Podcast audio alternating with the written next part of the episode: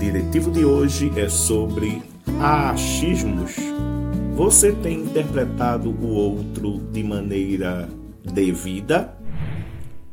Não chegue em conclusões por meros achismos.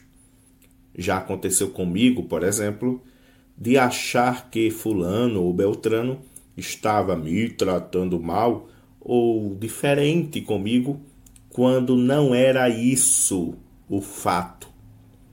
Muitos conflitos e impressões ruins caem por terra assim, com o devido diálogo e com uma posição devida e assertiva de procurarmos entender situações e o outro a partir de uma reta justiça e não por meros achismos.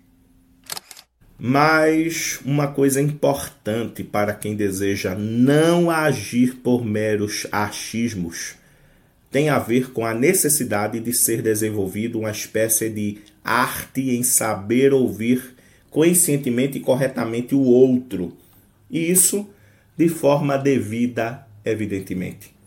Concordo neste sentido com o conhecido Rubem Alves, quando mesmo mostrava da necessidade de se entender que as pessoas não gostam simplesmente de quem fala bonito, mas de quem escuta bonito.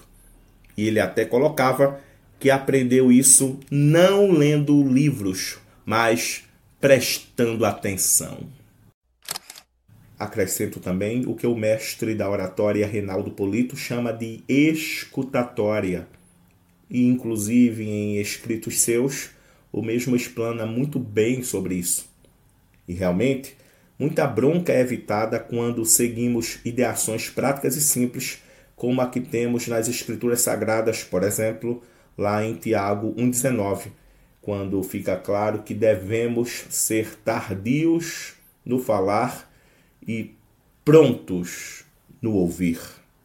Agora, assimilar tudo isto é para quem de repente ainda tem a mínima paciência em escutar o próximo e que não vive fazendo ilações torpes e suposições sobre o outro, algo que não é fácil nesta cultura onde muitos não conseguem nem mais ficar 20 segundos em um stories ou com 15 segundos de um áudio pelo zap já está se sentindo cansado. Eu sou Linaldo Júnior e este é o programa Diretivos.